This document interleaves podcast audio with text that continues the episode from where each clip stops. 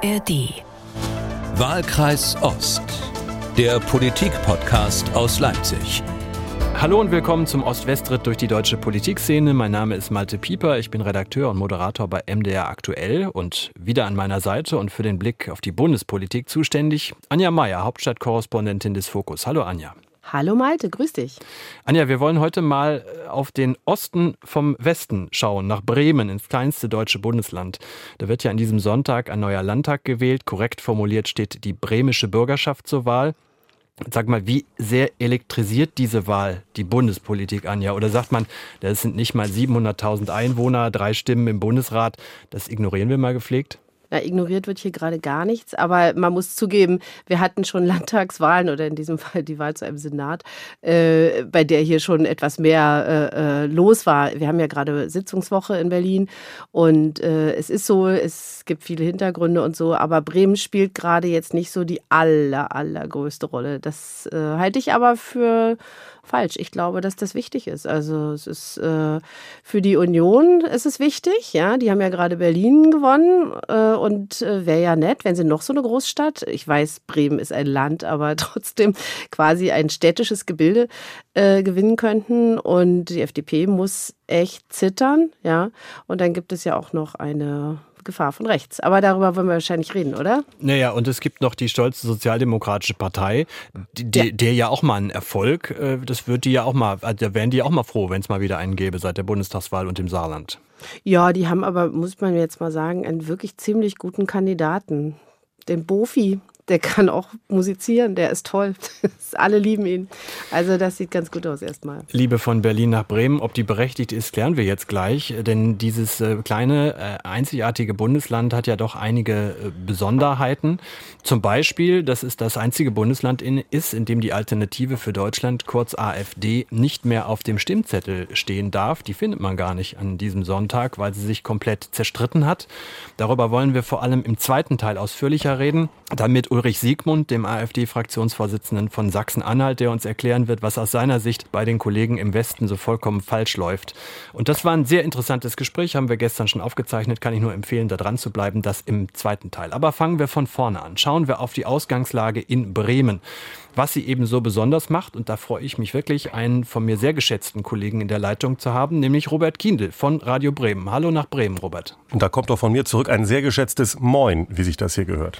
Robert, genau, Stichwort Moin, Moin. Vorurteile. Moment, Moment, Moment. Moin, Moin, das sagen die in Hamburg, das ist schon Gesabbel. Moin heißt da, es Moment, da muss ich mal dazwischen gehen. Ich habe ja auch zwei Jahre für den Weserkurier gearbeitet und da wurde mir auch mit einem kräftigen Moin Moin am Telefon begegnet. Ja, hättest du mal die Also, Leute von Radio Bremen nun? gefragt, die hätten es dir richtig erklärt. Okay, das hätten wir schon mal geklärt, Robert. Aber dann lass uns doch gleich mal zu den Vorurteilen gehen. Ähm, bei uns in Sachsen ist es ja so, wenn hier Landtagswahl ist, dann fällt plötzlich die ganze bundesdeutsche Pressemeute ein, schreibt ihre Berichte und wo sie in Sachsen überrascht ist, dass nicht hinter jedem Baum Nazi steht. Was sorgt im Moment in Bremen für Verwunderung, dass die Straßen tatsächlich ordentlich geteert sind und man nicht sofort ausgeraubt wird, wenn man aus dem Bahnhof kommt? Also erstmal zur Pressemeute, wie du despektierlich gesagt hast, ja, auf unserem Weltkulturerbe-Marktplatz, das betone ich immer besonders gerne, äh, stehen schon einige riesige Übertragungslastwagen vom ZDF, vom Bayerischen Rundfunk. Also gefühlt ist der Nabel der Welt wirklich ein klein bisschen nach Nordwesten gerückt. Das freut uns alle Also vier auch Jahre. endlich mal wichtig, ja? So, genau. Aber nein, um äh, mal kurz auf deine Frage zurückzukommen, nicht alle Straßen sind in Bremen und Bremerhaven ordentlich geteert und äh, gerade der Bremer Hauptbahnhof ist ein schwieriges Pflaster. Da war auch im Wahlkampf äh, ja immer wieder Thermik drin äh, mit einer offenen Drogenszene, mit einer ja schon auch Gewalt, die irgendwie in der Luft liegt. Da, da hat jetzt der Innensenator der SPD massiv Polizei aufgefahren. Da sagen natürlich böse Zungen, ja, es ist ja auch Bürgerschaftswahl. Aber das ist ja nicht so, dass man hier aus dem Bahnhof rauskommt und äh, da wirklich alles tutti ist. Aber was tatsächlich für Verwunderung bei vielen Gästen von auswärts sorgt, zumindest nach meiner Erfahrung, ist einfach, wie weltoffen Bremen daherkommt. Diese ganz spezielle Mischung aus Großstadt und Dorf und man spürt auch schon so ein bisschen die Nähe zu den Niederlanden, die ganzen Fahrräder, die unterwegs sind. Und die Innenstadt äh, ist ja an vielen Ecken, nicht an allen, aber, aber doch an einigen, äh, ziemlich pittoresk und das beeindruckt die Leute. Ähm, andererseits sehen aber gerade Touristen natürlich auch nur die Schmuckstücke und weniger die Stadtteile, in denen wirklich noch viel getan werden muss. Ebenso in Bremerhaven, da weht immer die frische äh, Brise vom Meer her. Bremerhaven ist ja die einzige deutsche Großstadt direkt an der Nordsee. Da ist im touristischen Bereich wahnsinnig viel passiert. Großartige Museen gibt es, aber abseits davon, und da ist dann doch viel abseits abseits blättert äh, an, an den Stellen nach wie vor der Lack ab. Tja, und ich habe gerade schon gesagt, so despektierlich der Osten vom Westen, äh, weil die Bilanz ist doch eigentlich verheerend. Also gefühlt seit Jahrzehnten geht's stetig bergab bei euch in Bremen, fast doppelt so hohe Arbeitslosigkeit wie in Sachsen, Thüringen oder Brandenburg, nur mal so als Beispiel. Die Pro-Kopf-Verschuldung in gigantischen Höhen, ganze 15 mal mehr Pro-Kopf-Verschuldung als in Sachsen, immerhin noch fünfmal so viel wie in Mecklenburg-Vorpommern. Dazu in nahezu jedem Bildungsmonitor Schlusslicht. Ich könnte jetzt noch so ein bisschen weitermachen. Wie motiviert man sich da morgens in Bremen? Tut man das? Also wenn ich in der Straßenbahn fahre, da sehe ich auch lange genervte, vom Alltag geplagte Gesichter. Aber im Grunde ist es doch ein bisschen so, dass man mit, ähm, ich sag mal, hanseatischer Gelassenheit sich vor Augen führt, dass eben bei weitem nicht alles schlecht ist. Äh, und ich rede jetzt mal explizit nicht von den viel zu vielen, die ihre Lebensmittel kaum noch bezahlen können oder von den Kindern, die hier in Armut leben. Das sind im Land Bremen prozentual mehr als in allen anderen Bundesländern. Das ist skandalös.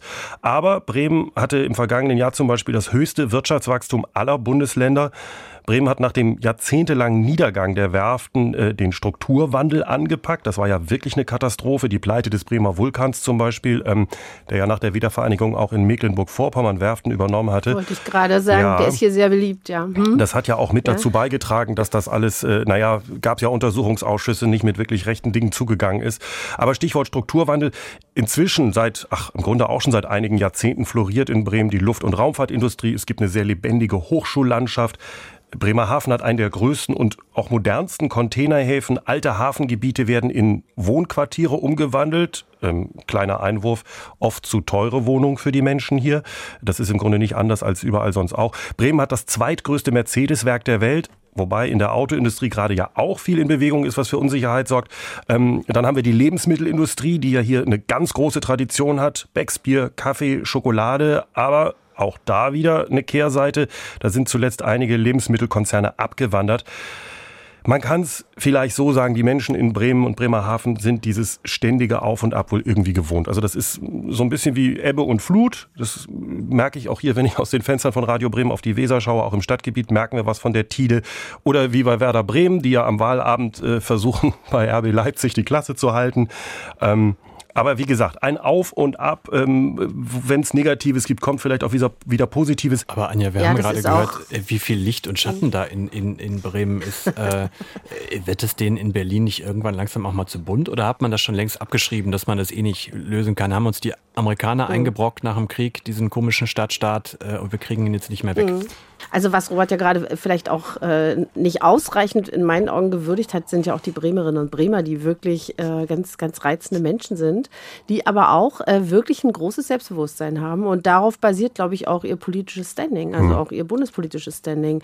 Die lassen sich nicht die Butter vom Brot nehmen. Ihnen wird ja immer wieder nachgesagt, sie würden das Geld mit vollen Händen rausschmeißen, ja. Und äh, wenn man dann vor Ort ist, merkt man halt, naja, also der Senat hat jetzt eigentlich eine ganz okay Arbeit gemacht, zumal unter Corona in den letzten vier Jahren. Es ist nicht ganz so, dass da irgendwie, hast du ja auch gerade gesagt, dass da die, die Bürgersteige vergoldet sind, eben nicht. Aber es ist, ähm, die Leute sind relativ, also sagen wir mal, wenig, weniger meckerig würde ich mal sagen. Das, das macht viel aus. Die haben ein gutes Selbstbewusstsein. Und äh, ich glaube, das trägt auch die Politik hm. im, im, Stadtstaat, denke ich mal. Dann äh, lass uns doch mal gucken, wer die Politik trägt. Also gucken wir uns doch mal Robert, euren Chef an, euren Bürgermeister Andreas Bovenschulte, wie Anja schon gesagt hat, den Bovi. SPD hat eine ziemlich abwechslungsreiche Karriere hinter sich. Der Mann ist Jahrgang 65.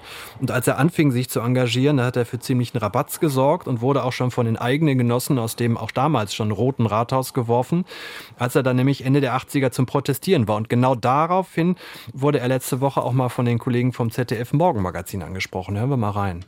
Herr Bovenschulte, Sie waren früher bei den Jusos, galten als ziemlich links, lieben Punkmusik, vielleicht sogar noch immer, aber sind Sie... Bisschen noch immer. Bisschen noch immer. Aber sind Sie im Amt und im Alter politisch in die Mitte gerückt? Also meine Grundwerte sind die gleichen geblieben kann man so sagen. Freiheit, Gerechtigkeit, Solidarität, da hat sich nichts dran geändert. Was sich ändert ist, wenn man älter wird, dann merkt man, wie schwer es ist, diese Grundwerte in die Realität umzusetzen mhm. und dass das Gegenteil von gut manchmal gut gemeint ist. Und da hat sich natürlich viel geändert. Also da wird man deutlich pragmatischer. Robert, anders als vor vier Jahren sieht es ja so aus, als ob die SPD wieder stärkste Kraft werden könnte in Bremen, wie sonst eigentlich immer. Äh, ist das vor allem wegen Andreas Bovenschulte so? Ich habe irgendwo gelesen, der hat es geschafft, eine ausgelaugte Partei zu revitalisieren. Ja, äh, aber erstmal fürs, fürs Protokoll. Andreas Bovenschulte hat als Bremer Bürgermeister noch keine einzige Wahl gewonnen. Er muss sich jetzt zum allerersten mhm. Mal beweisen. Das vergisst man das immer, ja. weil es immer heißt, ah, der ist so beliebt. Und ähm, er ist ja nach der letzten Wahl vor vier Jahren erstmal nur eingesprungen für den Wahlverlierer Carsten Sieling. Den kennen in Bremen auch gar nicht mehr so wahnsinnig viele, habe ich den Eindruck. Der galt immer irgendwie als so ein Verlegenheitskandidat und er strich dann eben die Segel, nachdem seine SPD zum allerersten Mal nicht mehr stärkste Partei geworden war hier in Bremen. Bis dahin gilt ja immer, dass die CDU mal eine Bremer Landtagswahl gewinnt. Das ist eigentlich verboten hier im Stadtstaat.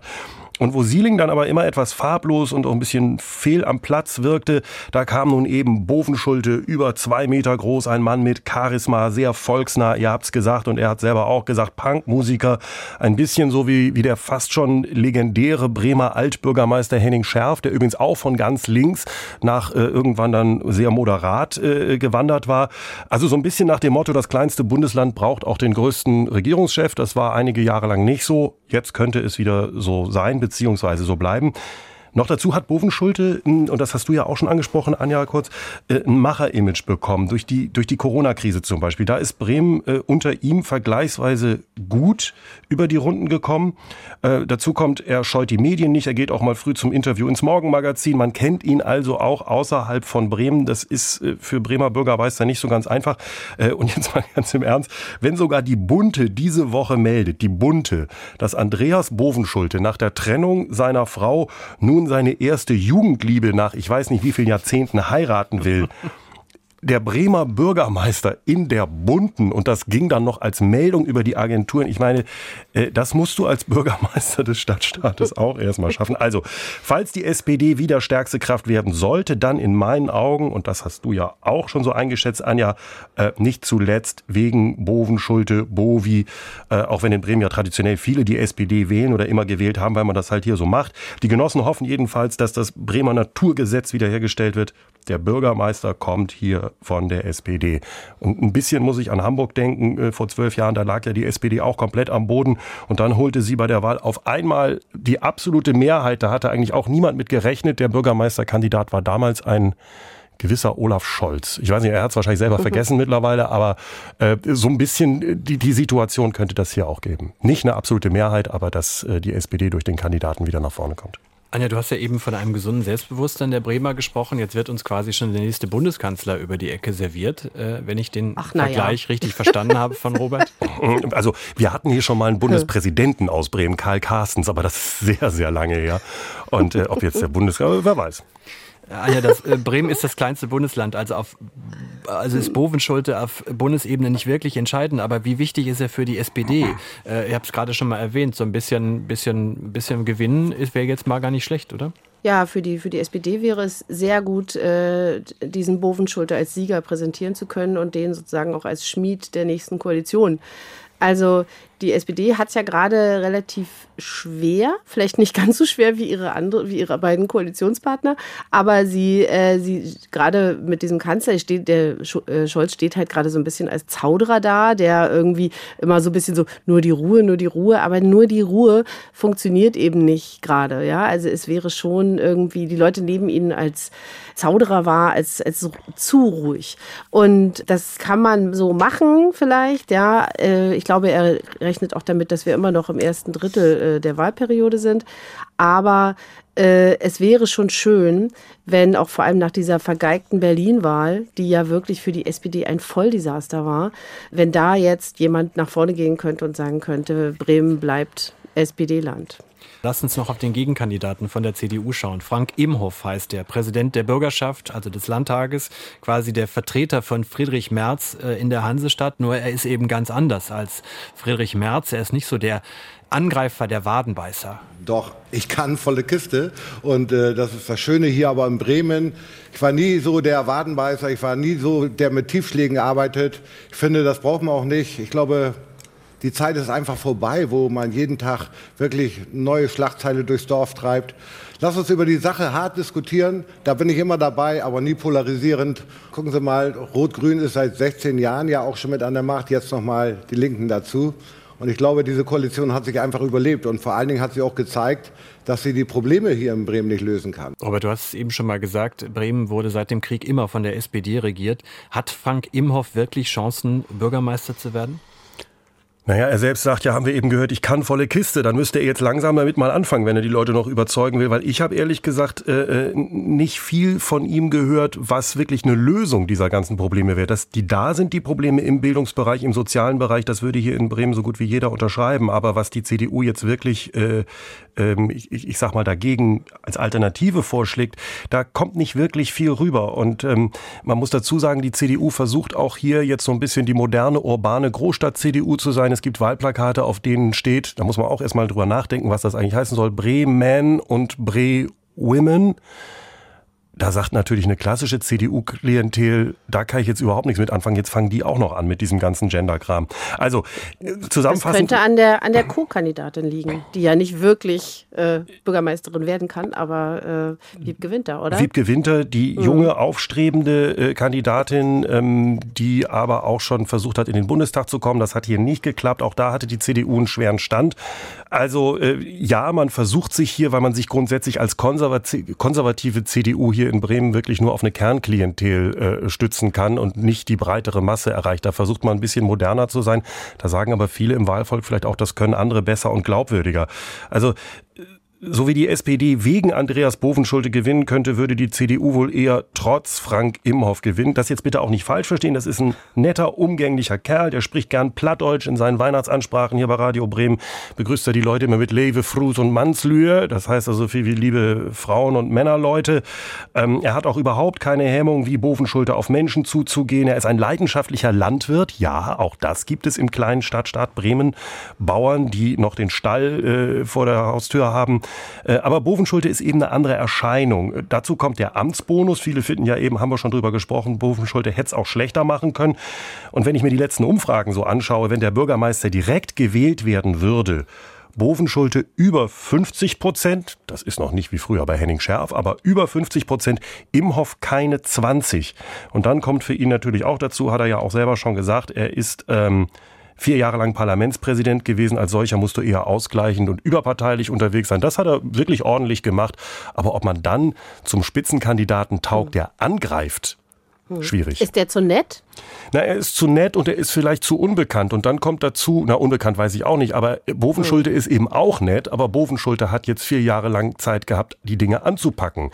Und das ist natürlich eine enorme Belastung gewesen, wo äh, Bovenschulte mit seinem rot-grün-roten Senat reingekommen ist. Dann, die waren dann gewählt und dann kam plötzlich die Corona-Krise und dann kam der Ukraine-Krieg und dann die Geflüchteten, von denen Bremen ja sehr, sehr viele aufnimmt. Da hat er aber wirklich die Möglichkeit gehabt, sich zu beweisen, während Frank Imhoff tatsächlich, das klingt jetzt despektierlich und sowas braucht es aber auch in der Demokratie, im Grunde der Grüß-August ist, der durch die Betriebe fährt. Äh, es gibt äh, diese Reihe von ihm Kollege Präsident, ähm, also Kollege Präsident, das heißt, er geht in Betriebe und packt damit an. Er ist da schon auch sehr erfolgsnah, aber die große Politik macht halt Bovenschulte und wie ich gesagt habe, das hat er in den Augen vieler nicht ganz schlecht gemacht. Anja, hat man im Adenauer Haus die Wahl längst abgehakt und blickt jetzt nur noch auf Hessen und Bayern? Naja, sagen wir mal so, wenn jetzt, also im, im März gab es ja noch eine Umfrage, da war die äh, CDU hauchdünn vor der SPD in Bremen. Also ich glaube, so ganz, ganz aufgegeben hat man es noch nicht. Aber äh, ich denke schon, dass sie dort recht damit rechnen, dass es äh, nicht klappen wird. Und äh, natürlich, also ich kann, ich könnte dir wahrscheinlich, also wir können ja mal wetten, aber ich glaube, da sind wir gar nicht so weit auseinander, was dann der Generalsekretär äh, nach der Wahl sagen wird. Nämlich ist freundlich, freundlicher formuliert, ist nicht so wichtig. Äh, wir gucken jetzt nach äh, Hessen und nach ja, Bayern. Genau. Er wird sagen, es ist eine Landtagswahl gewesen, aber das, denke genau. ich, kann man auch bestätigen. Es ist auch hier wirklich gefühlt eine Landtagswahl. Ukraine-Krieg, ähm, auch die bundesweite Diskussion über Heizkosten, Wärmepumpen und so weiter, das spielt hier eigentlich keine Rolle. Robert, die Grünen sind bei euch wie überall im Sink Sinkflug nach der letzten Umfrage vom ZDF äh, von diesem Donnerstagabend bei 13 Prozent. Beim letzten Mal war es 17, davor war es 15, dann waren es mal nach Fukushima 22, 16, 13. Also sie sind immer in so einem Korridor, sind die nicht komplett weggebrochen. Aber was noch viel interessanter ist, worauf ich eigentlich mal kommen will, ist die Linkspartei. Bremen ist ja das einzige westdeutsche Bundesland, in dem die Linkspartei, Klammer auf, wurde immer früher noch hinterher gesagt, die ehemalige SED, mitregiert. Ähm, bei uns hier im Osten sieht sie außerhalb von Thüringen, von Bodo Ramelow so ziemlich vor sich hin und äh, verabschiedet sich Richtung Einstelligkeit. Bei euch, letzte Umfrage, 11 Prozent. Was ist denn da los in Bremen? Seid ihr auf einmal alle Kommunisten geworden, oder? naja, nein, also Kommunisten, so, so, weit würde ich nie gehen. Also, aber man ist ja in Bremen schon immer eher, tendiert grundsätzlich immer eher nach links von der Mitte als nach rechts von der Mitte. Und vor vier Jahren, als es losging mit Rot, Grün, Rot, hörte man noch, um Gottes Willen, das wird jetzt der Untergang des Abendlandes. Aber genau das ist dann eben nicht passiert. Eher im Gegenteil. Gerade die beiden linken Senatorinnen in der Landesregierung gehören zu den beliebtesten und kommen einfach auch sehr, sehr unideologisch rüber. Da ist zum einen die Gesundheitssenatorin Claudia Bernhardt, die hat in den Augen vieler in der Corona-Krise einen sehr ordentlichen Job gemacht. Und da ist die Wirtschaftssenatorin Christina Vogt, äh, die sogar von vielen Wirtschaftsvertretern die in Bremen ja immer gerne Pfeffersäcke genannt werden, ähm, wird von vielen Wirtschaftsmenschen als pragmatisch geschätzt. Aber über beide wird eben auch gesagt, die sind eigentlich in der falschen Partei. Die gehören gar nicht in die Linke, sondern eher in die SPD. Und man hört auch immer wieder, natürlich so hinter vorgehaltener Hand aus dem Senat, äh, dass die SPD in der Koalition viel geschmeidiger mit den Linken zusammengearbeitet hat als äh, mit den Grünen. Und schließlich habe ich ja auch schon angedeutet, die Frage, wie die Linke insgesamt zum Beispiel zu Wladimir Putin steht oder dieses ganze Theater um Sarah Wagenknecht. Das alles spielt im Bremer Wahlkampf, wie ich das so mitbekomme, eigentlich überhaupt keine Rolle.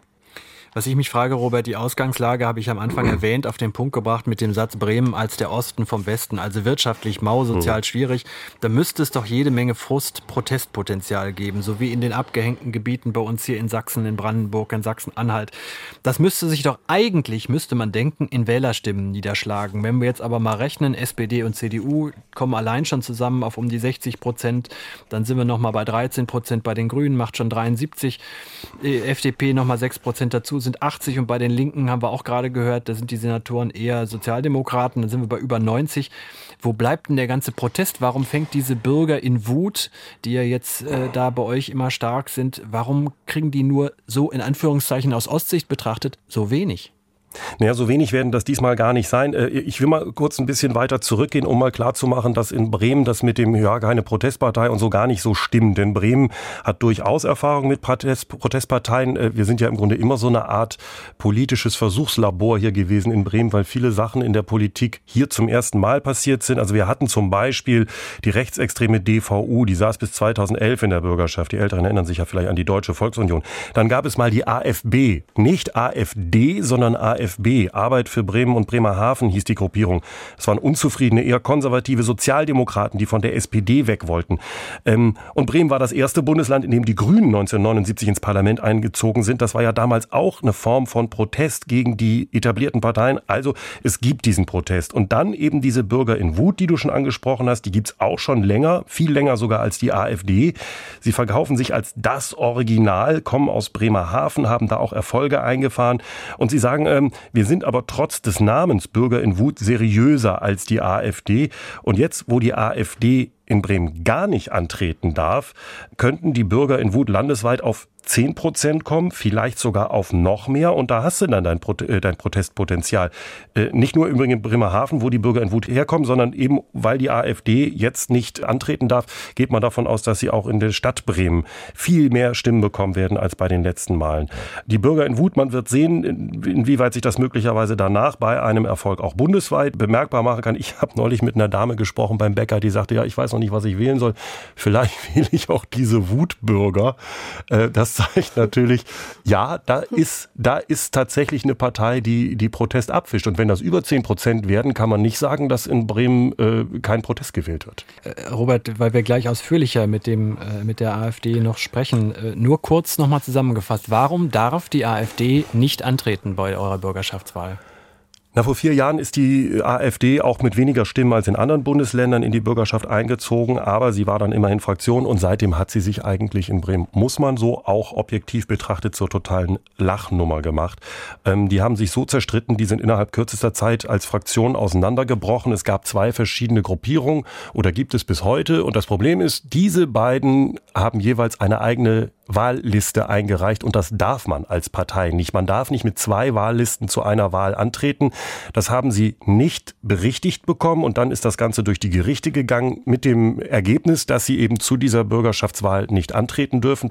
Hinterher haben sie die Möglichkeit, da nochmal gegen vorzugehen, aber die AfD hat sich da im Grunde selber ins Ausbuxiert. Robert Kindl, Einschätzung von Radio Bremen. Vielen Dank, Robert. Grüße nach Bremen. Aber gerne. Und auch vielen Dank nach Berlin an unsere Städtebegleiterin ja. Anja Meier. Danke, Anja. Ja, ich wünsche euch noch einen schönen Tag.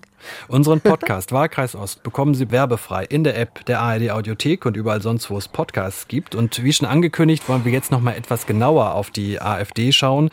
Warum sie im Osten richtig erfolgreich ist, aber eben im Westen wie in Bremen teilweise nur sehr schwer ein Rad auf die Erde bekommt und warum das so ist, welche Konsequenzen die Partei daraus ziehen sollte, zumindest aus Ostsicht.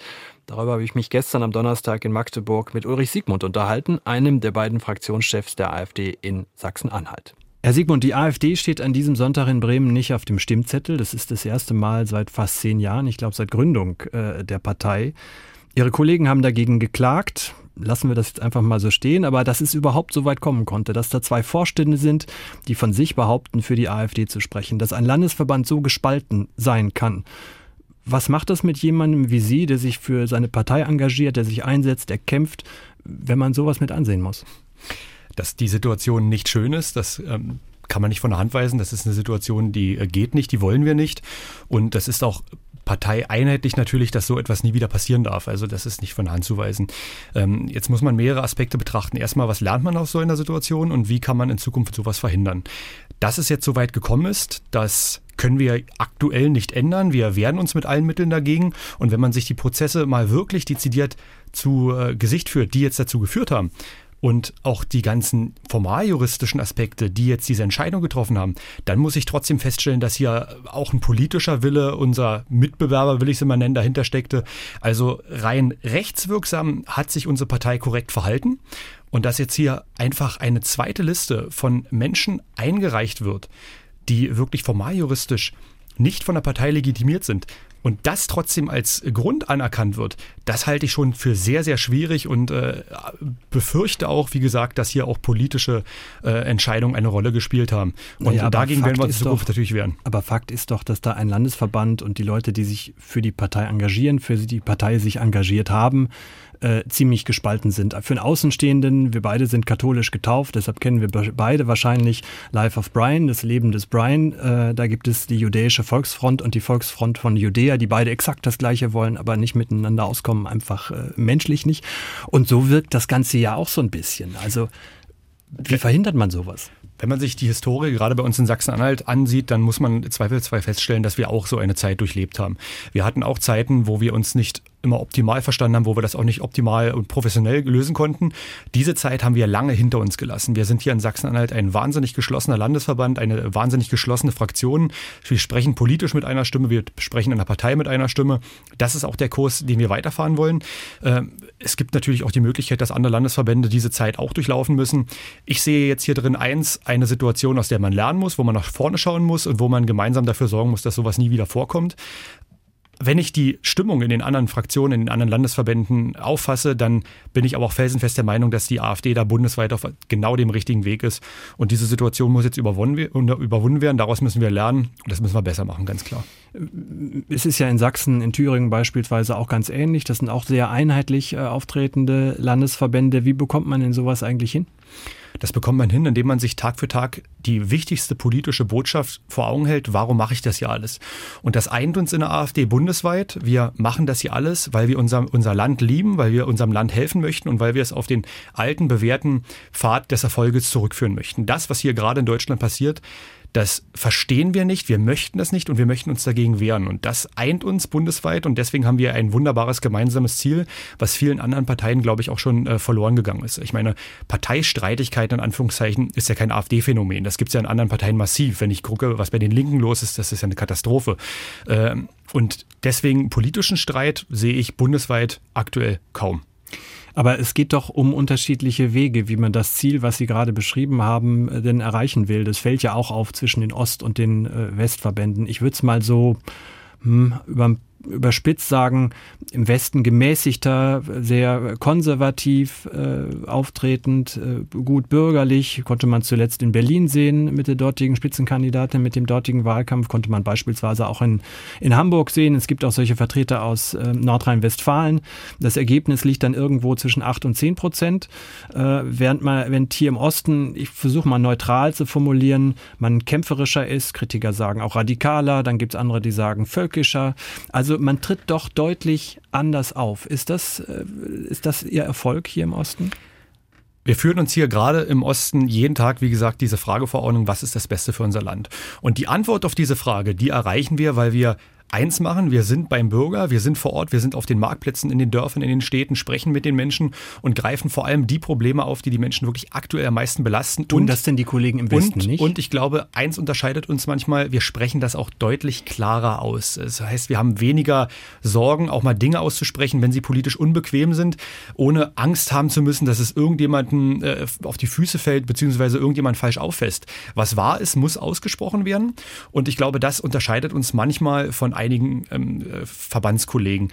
Ähm, ich meine, was jetzt vor Ort persönlich das Beste ist, das muss jeder entscheiden, das muss jeder selbst entscheiden und das maße ich mir hier aus Sachsen-Anhalt auch nicht an, irgendeinem anderen Landesverband vorzuschreiben, wie er Politik zu machen hat. Ich stelle nur eins fest, wir fahren diesen Kurs im Osten gemeinsam, wir fahren ihn gemeinsam erfolgreich und ich persönlich habe den Anspruch, aus Dingen zu lernen, die gut laufen, wie man sie noch besser machen kann, wie man sie noch weiter optimieren kann und mich immer nicht nur auf das Schlechte zu konzentrieren. Das ist mein Anspruch, Politik zu machen. Aber liege ich so falsch, wenn ich formulieren würde, Sie wünschen sich mehr Mumm bei den Westkollegen? Das müssen die, wie gesagt, vor Ort entscheiden. Ich weiß nicht, wie die Menschen vor Ort darauf reagieren. Und das, ähm, ich kann es nur jedem empfehlen, das Ohr am Volke zu halten, auf die Straße zu gehen, mit den Menschen zu sprechen und die Dinge klar zu kommunizieren, so wie sie sind. Weil das unterscheidet uns als AfD auch von den anderen Parteien, dass wir den Mut zur Wahrheit haben und auch den Mut zur klaren Sprache, wenn etwas ausgesprochen werden muss, auch wenn es politisch mal nicht korrekt ist. Aber wie erklären Sie sich dann, dass die Ergebnisse so weit auseinander liegen? Im Westen meist einstellig, im Osten äh, meist jenseits von 20. Natürlich ist auf der einen Seite immer eine Kommunikationsfrage unserer Inhalte, das ist klar. Auf der anderen Seite gibt es noch ein weiteres äh, Argument, einen weiteren Grund und das ist ganz klar die Sozialisierung hier äh, in Anführungszeichen in Ostdeutschland. Das liegt ganz einfach daran, die Menschen haben hier, so ist meine Erfahrung auch von den Gesprächen, ein Unrechtsradar. Die Menschen merken, wenn sie belogen werden, wenn sie in eine Situation gehen, die ihrer Meinung nach nicht fair ist und auch nicht passen kann. Und das haben wir seit vielen, vielen Jahren.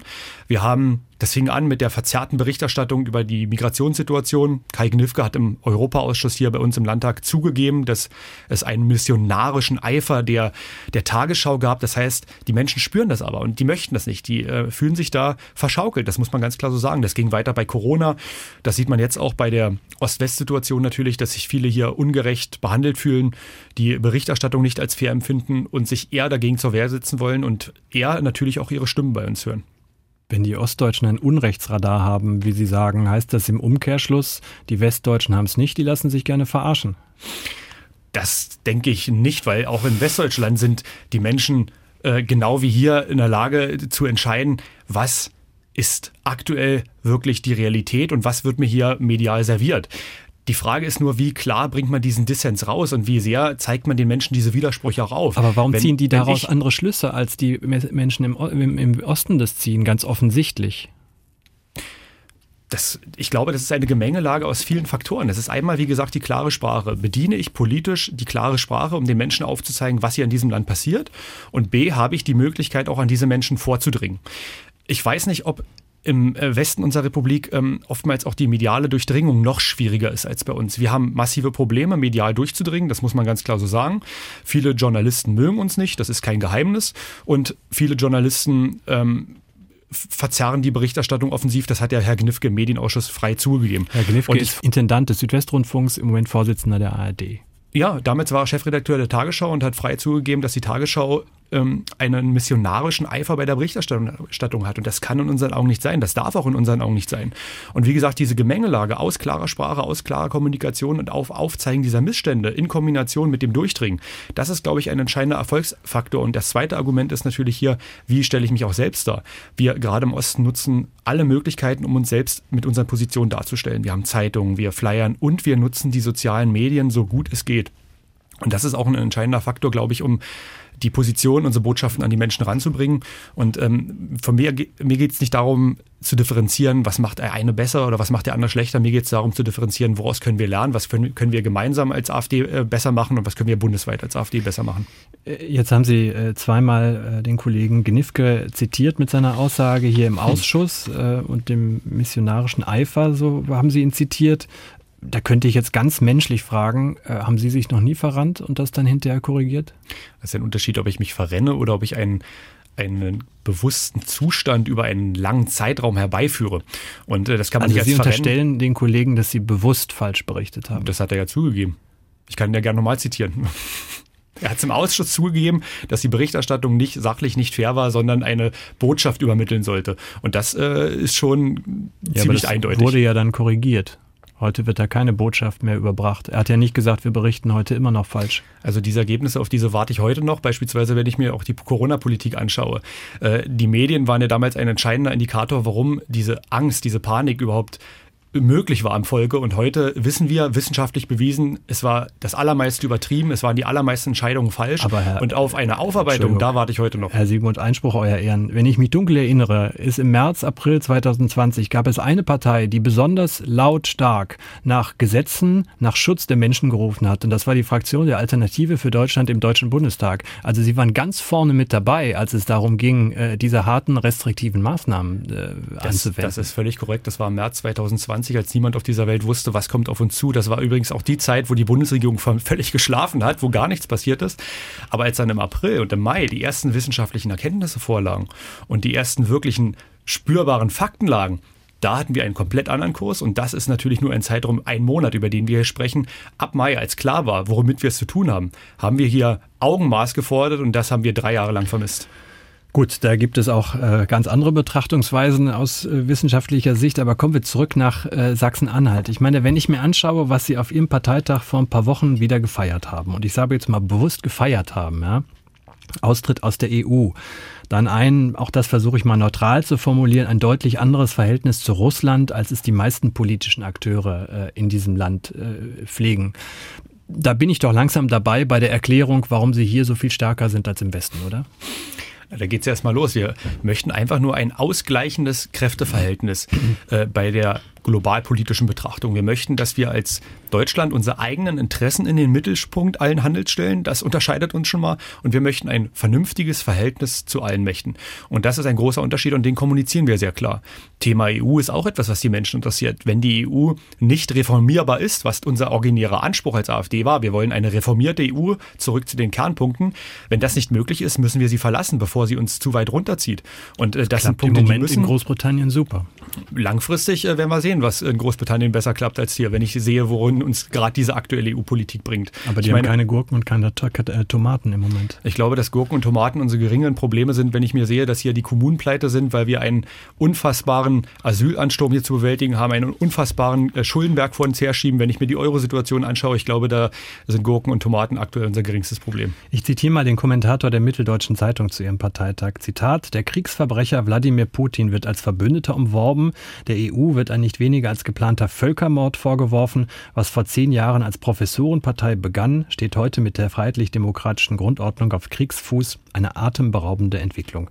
Warum haben Sie sich so radikalisiert? Naja, ich würde diese Interpretation, diese persönliche Betrachtungsweise mir niemals zu eigen machen. Das kann ich nur absolut zurückweisen. Ich kenne meine Partei sehr gut, ich kenne unsere Partei sehr gut, ich kenne unsere Mitglieder sehr gut. Und das ist eine Beobachtung, die äh, fernab jeglicher Realität ist. Wir sind eine Partei aus der Mitte der Gesellschaft. Wir sprechen einfach das klar aus, was viele in diesem Land denken. Und ich glaube, auch die Wahlergebnisse bei uns die sprechen eine eindeutige Sprache, dass wir hier mit dieser Position nicht allein sind. Ulrich Siegmund, Sie sind 32, wohnen in Tangermünde in der Altmark. Sie sind gelernter Groß- und Außenhandelskaufmann, haben noch ein Studium der Wirtschaftspsychologie und Betriebswirtschaft obendrauf gesetzt. Als Sie 19 waren, sind Sie in die CDU eingetreten. Mit 24 sind Sie dann ähm, zur AfD äh, gewechselt. Wollen Sie eigentlich regieren? Ich möchte dieses Land wieder auf den alten Pfad des Erfolges führen. Ich möchte, dass dieses Land wieder das war, was es einmal war. Und dafür trete ich jeden Tag aufs Neue an. Und das geht natürlich nur mit einer Veränderung. Und demzufolge ist es definitiv unser Anspruch, dass wir dieses Land regieren. Wir möchten Veränderungen herbeiführen. Wir möchten nicht die ewige Opposition sein. Wir sind regierungsfähig. Wir haben viele, viele gute Leute. Wir haben viele gute Positionen. Und jetzt geht es darum, auch anzupacken, nicht nur zu reden, zu handeln. Und dazu stehen wir natürlich zu einer Regierung bereit. Mit wem möchten Sie denn regieren? Oder mit wem ist überhaupt eine Regierung vorstellbar aus Ihrer Sicht? Mit uns, äh, das würde ich gar nicht definieren. Ich möchte, dass die, die Inhalte, die Ziele entscheidend sind. Und wenn wir Koalitionspartner langfristig finden, die sich unseren Zielen ergeben und unsere Ziele mitmachen, dann äh, kann man über alles sprechen. Jetzt brauchen wir eine Position der Stärke, dass keine andere Partei mehr um uns herumkommt. Das ist das Ziel, was wir hier verfolgen. Und wir passen uns auf keinen Fall an. Wir werden unseren Weg gehen, weil wir der Meinung sind, dass wir jetzt wirklich konkrete Veränderungen in diesem Land brauchen. Und da werden wir uns nicht weichspülen lassen, da werden wir uns auch nicht auf irgendwelche gigantischen Kompromisse einigen, die sich mit unseren Zielen nicht decken. Wir werden in unserer Linie treu bleiben und das über eine Position der Stärke erreichen.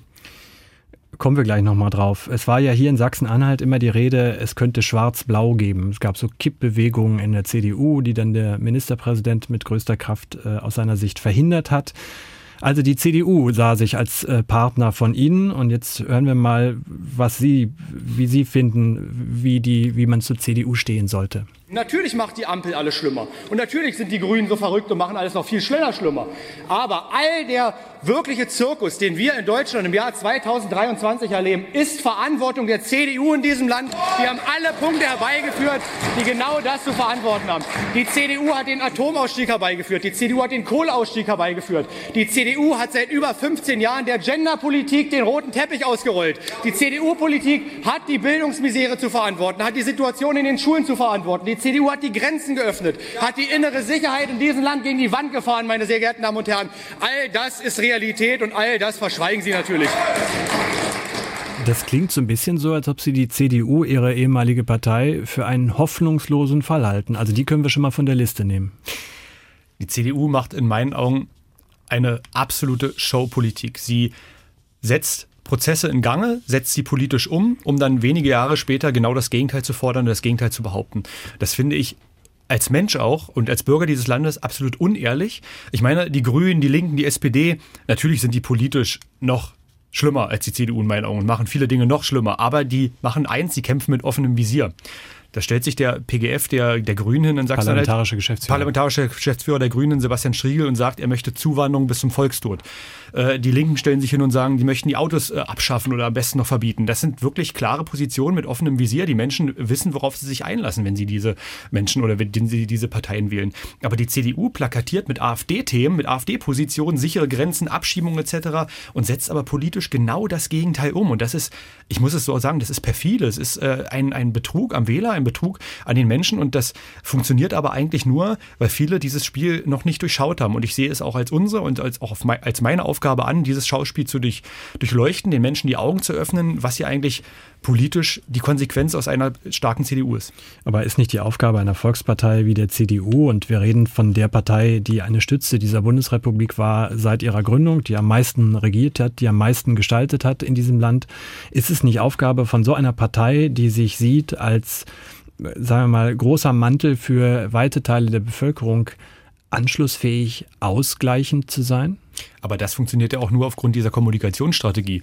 Ich äh, sehe hier keine Gestaltung der CDU in den letzten Jahrzehnten. Wenn ich mir anschaue, wohin uns die CDU-Positionen gebracht haben, kurzfristig waren die vielleicht nicht so schlimm, aber langfristig, langfristig läuft unser Land in eine Katastrophe. Wir haben einen Ärztemangel, wir haben Pflegemangel. Wenn ich mir die Situation der Inflation anschaue, die auch durch die ähm, Währungspolitik bedingt ist, wenn ich mir die Politik der offenen Grenzen anschaue, die Umerziehungspolitik an den Schulen, ich habe ja in, der, in dem Zitat gerade schon gesagt, die Genderpolitik ist und war nur möglich, weil die CDU es mitgespielt hat, dann sehe ich hier wirklich schwarz für unser Land, wenn das so weitergeht. Im wahrsten Sinne des Wortes. Und das möchte ich nicht und dagegen möchte ich alles tun. Und ich hoffe, dass die wenigen CDUler, die inhaltlich eigentlich eher bei uns stehen, die diesen Kurs aber aus verschiedenen anderen Gründen mitspielen, dass die irgendwann doch zu einem Kehrtwandel bereit sind und wieder vernünftige Positionen ähm, mittragen würden politisch. Und das gibt es aber nur mit der AfD. Wie sehr Sie sich umzingelt fühlen, Ihre Gerede geht ja noch weiter. Auch da hören wir jetzt mal rein. Es funktioniert in Deutschland alles nur, weil die CDU sich den konservativen Mantel umhängt und eine linksgrüne Politik überall durchsetzt und weil die Menschen darauf reinfallen. Die CDU, die CDU macht das Hand in Hand mit dem öffentlich-rechtlichen Rundfunk und deswegen kann ich jedem Menschen in Deutschland mit auf den Weg gehen. Klären Sie Ihre Familie auf, klären Sie vor allem die älteren Menschen auf, die auf diese Lügen hereinfallen. Das ist alles aber nicht konservativ, liebe Kollegen. Ich habe an der Stelle gelernt, der öffentlich-rechtliche Rundfunk, der häufig aus Ihrer Partei immer als rot-grün versifft äh, dargestellt wurde, ist jetzt auch noch schwarz versifft. Ähm, also im Grunde genommen stehen Sie nur noch ganz allein und jetzt sind wir wieder bei der Ausgangslage einer möglichen Regierung. Also nach dem, was Sie da über die CDU gesagt haben, können Sie doch nicht erwarten, dass irgendjemand von denen noch den Arm für Sie hebt. Das denke ich schon. Bei der CDU ist es nämlich so, ähm, wenn es an die Mandate geht und wenn es darum geht, äh, Einfluss zu verlieren, dann sind sie ja offenbar bereit, alle anderen politischen Positionen mitzuspielen. Hoffentlich auch irgendwann unseren. Das hat man ja ganz klar gesehen in der letzten Legislatur. Die CDU hat ja mit den Grünen koaliert. Der angebliche Feind früher politisch, so muss man es ja ganz klar sagen. Und äh, das zeigt ja, dass die CDU in dem Fall absolut beliebig ist. Das muss man erstmal feststellen. Dann ist hier eine Aussage ganz wichtig gewesen, der öffentliche rechtliche Rundfunk auf einmal auch schwarz versüfft. Äh, wir haben ja in Sachsen-Anhalt den Anspruch gehabt, einen Sitz im Rundfunkrat zu besetzen. Dieser Sitz wurde uns verwehrt, weil die CDU kurz vorher einen Deal mit den Linken gemacht hat und hier uns diesen Sitz verwehrt hat. Und das zeigt ganz klar natürlich auch der politische Einfluss durch die Rundfunkräte. Und wenn ich mir anschaue, wie die Rundfunkräte auch politisch besetzt werden, dann kann man mir erzählen, was man will. Hier gibt es eine politische, einen politischen Einfluss oder auch einen oppositionellen Einfluss, der ja verhindert werden sollte. Und das geht in meinen Augen überhaupt nicht. Und das hat die CDU alles mitgespielt. Aber die AfD ist durchaus im Rundfunkrat vertreten. Auch es gibt ja noch zwei andere Bundesländer, die äh, Vertreter in den Rundfunkrat des Mitteldeutschen Rundfunks entsenden, jetzt in dem Fall konkret. Und da bin ich mal gespannt, was sich diese Länder bei den nächsten Wahlen einfassen, einfallen lassen werden, um genau das zu verhindern, so wie es hier bei uns in Sachsen-Anhalt passiert ist. Mich würde zum Schluss noch eines interessieren, Herr Siegmund. Das beschäftigt mich tatsächlich wirklich. Ähm, wir haben ja eine sehr aufgeheizte Stimmung, was Diskussionen äh, angeht. Da wird sehr kontrovers diskutiert. Da wird bei Großkundgebungen werden schon mal ähm, auf Bühnen von Ihnen Journalisten öffentlich gebrandmarkt, weil die recherchieren in einer Art und Weise, die Ihnen nicht passt oder Ihnen nicht gefällt eine johlende Menge steht dann davor. Ähm, der Ton wird immer härter in dieser Auseinandersetzung, durchaus auch auf beiden Seiten. Wo soll das noch hinführen? Mein Ziel ist es, dass wir ausgleichend und wieder mit einer fairen Berichterstattung auch wieder eine andere Akzeptanz der Medienlandschaft in diesem Land herstellen. Also sind die Medien schuld? Medien in solchen gibt es nicht. Es ist immer eine vielfältige Landschaft. Es gibt immer im Leben solche und solche. Das ist doch ganz klar. Aber wenn ich hier eine zwangsfinanzierte Landschaft habe, die aufgrund verschiedener Faktenlagen, Zitat Gnifke, Besetzung der Rundfunkräte etc. offenbar nicht immer politisch neutral Berichterstattung. Aber, Sie aber alle Menschen gerade hier. Alle Menschen gezwungen sind, das mitzufinanzieren. Dann ähm, kann es das nicht sein und das kann nicht unser Ziel sein. Wir möchten eine Freiwilligkeit, wir möchten eine Reform auch dieser ganzen Grundstruktur. Und ich habe ja gerade gesagt, es gibt nicht nur Schwarz und Weiß. Natürlich gibt es auch Grautöne, aber die große Gesamtlage, die lässt sich nicht von der Hand zuweisen und die ist mehr als reformbedürftig in unseren Augen. Aber wir reden doch gerade seit 22 Minuten im öffentlich-rechtlichen Rundfunk miteinander. Also das ist doch Bühne. Ich kann mich nur wiederholen. Es gibt natürlich Graubereiche, aber die große äh, Gemengelage, die würde ich unabhängig von einem einzelnen Interview betrachten. Und das beantwortet auch immer noch nicht die Frage einer sehr aufgeheizten Stimmung bei äh, Demonstrationen. Mir ist schon klar, dass man äh, bei, äh, das macht jeder Gewerkschaftsführer viel pointierter formuliert, wenn er, wenn er bei so einer Versammlung ist. Mhm. aber wir haben ja Kollegen gehabt, die das über Wochen, über Monate äh, verfolgt haben, immer wieder hingegangen sind, weil es ihre Aufgabe ist, darüber zu berichten, was öffentlich passiert, was auch Fraktionen von Landtagen für Informationsveranstaltungen, Kundgebungen äh, machen. Und die Stimmung war regelrecht feindlich. Äh, das ist doch was, wo wir rauskommen müssen, oder nicht? Da sind wir uns doch einig. Da sind wir uns definitiv einig. Da bin ich auch gerne bereit, einen Beitrag zu leisten. Aber ich möchte trotzdem eine Erfahrung auch nochmal mitteilen. Ich glaube, dass die Akzeptanz oder auch diese aufgeheizte Stimmung nicht immer der AfD in die Schuhe zu schieben ist als Verantwortung. Wir haben, aber auch, weil wir haben, sagen ja nicht nur. Wir haben wir haben die Situation, dass Menschen selbstständig natürlich auch in der Lage sind, solche Prozesse zu erkennen. Und das ich habe ja vorhin schon gesagt, das Ohr am Volke haben, das ist eine Beobachtung, die wir seit 2015 selbstständig bei den Leuten erkannt haben. Die fühlen sich oftmals durch beispielsweise so eine Berichterstattung verschaukelt und verlieren dadurch nicht nur Vertrauen, entwickeln dadurch natürlich auch Unmut, weil sie so etwas auch noch mitfinanzieren müssen. Das geht nicht, da sind wir auch bereit äh, mit anzupacken und ein erster Schritt wäre beispielsweise mal wirklich eine Diskussion über die langfristige Gestaltung des öffentlich-rechtlichen Rundfunks, Zwangsfinanzierung etc. Ist das noch zeitgemäß? Sind wir der Meinung, ist es nicht? Und damit würde man auch langfristig natürlich wieder Vertrauen in Medien herstellen können. Im kommenden Jahr wird in Sachsen und in Thüringen gewählt. In Sachsen äh, liegen CDU und AfD etwa gleich auf nach den letzten Umfragen. In Thüringen führt die äh, AfD von Björn Höcke sogar im Moment relativ deutlich vor der äh, Linkspartei von Ministerpräsident Bodo Ramelow. Wenn das jetzt wieder nicht gelingt, eine Regierungsverantwortung zu übernehmen, haben Sie sich dann langsam zu Tode gesiegt? Das glaube ich nicht. Der Weg ähm, endet ja da nicht. Ich, erstmal wünsche ich den Kollegen in beiden Bundesländern alles Gute und äh, hoffe hier auf bestmögliche Ergebnisse und glaube auch, dass es hier eine, eine neuartige Bewegung geben wird, beziehungsweise ein neues Ergebnis geben wird. Ich glaube, dass dieses Mal auch wirklich die 30 Prozent nicht ähm, unrealistisch sind. Wie gesagt, da wünsche ich den Kollegen alles Gute und auch ähm, mein und unser Ziel ist, dass hier eine ähnliche Situation in Sachsen-Anhalt herbeigeführt werden kann. Äh, solche Prozesse sind natürlich immer in jedem Bundesland individuell. Und gerade Thüringen wird natürlich insofern spannend, dass es ja ohne uns irgendwann nicht mehr gehen würde. Es sei denn, alle anderen Parteien würden sich zusammenschließen. Da stelle ich natürlich die Frage, wie demokratisch ist das? Wie stark ist da der Wählerwille abgebildet? Und welchen Image-Schaden würde eine CDU bundesweit auch erlangen, wenn sie hier mit einer Linkspartei koaliert? Also das wird schon äh, ziemlich spannend. Das ist ein Verlandesverband, der von Björn Höcke geführt wird und vom Verfassungsschutz äh, beobachtet äh, wird. Äh, da ist die Ausgangslage natürlich jetzt noch besonders schwierig. Vielleicht können wir uns darauf verständigen. Naja, die, der politische Eifer des Verfassungsschutzes, den möchte ich jetzt hier nicht unbedingt nochmal in den Fokus rücken, aber auch das haben ja viele Menschen durchschaut, dass man das hier auch gerne mal differenziert betrachten muss. In welchem Jahr stellt die AfD erstmals den Ministerpräsidenten in einem Bundesland? Tja, so bald wie möglich hoffentlich. Spätestens natürlich dann in Sachsen-Anhalt. Ulrich Siegmund, Fraktionschef der AfD im Magdeburger Landtag. Äh, herzlichen Dank. Vielen Dank auch. Alles Gute für Sie, Herr Pieper. Danke. Ulrich Siegmund, einer der beiden Fraktionsvorsitzenden der AfD im Landtag von Sachsen-Anhalt. Und er hat es eben mehrfach betont, dass Kai Gnifke, inzwischen ARD-Vorsitzender, im Medienausschuss in Magdeburg zugegeben habe, dass die Tagesschau mit einem gewissen missionarischen Eifer berichtet habe während der Flüchtlingskrise. Da habe ich natürlich nochmal im Protokoll nachgelesen, was da genau gesprochen wurde. Und ja, es stimmt, Gnifke hat Mitte März bestätigt, dass ein entsprechendes Zitat von ihm stammt und er eben vollkommen korrekt zitiert wurde damit. Aber und jetzt kommt das entscheidende Aber. Gnifke hat auch darauf hingewiesen, dass er in dem Zitat von 2014 gesprochen habe, also zu einer Zeit, als mit Pegida ein völlig neues Phänomen aufgetreten sei, man sich erst noch habe sortieren müssen und dass die ARD seitdem, seit 2014 natürlich gelernt habe und heute journalistisch sehr, sehr ordentlich arbeite. Das nur nachgetragen. Hinweise, Kritik, was auch immer, können Sie uns schreiben an wahlkreis-ost.mdr.de, wahlkreis-ost.mdr.de und Wahlkreis Ost. Unseren Podcast gibt es in 14 Tagen wieder und dann auch wieder werbefrei in der App der ARD Audiothek. Wahlkreis Ost, der Politik-Podcast aus Leipzig.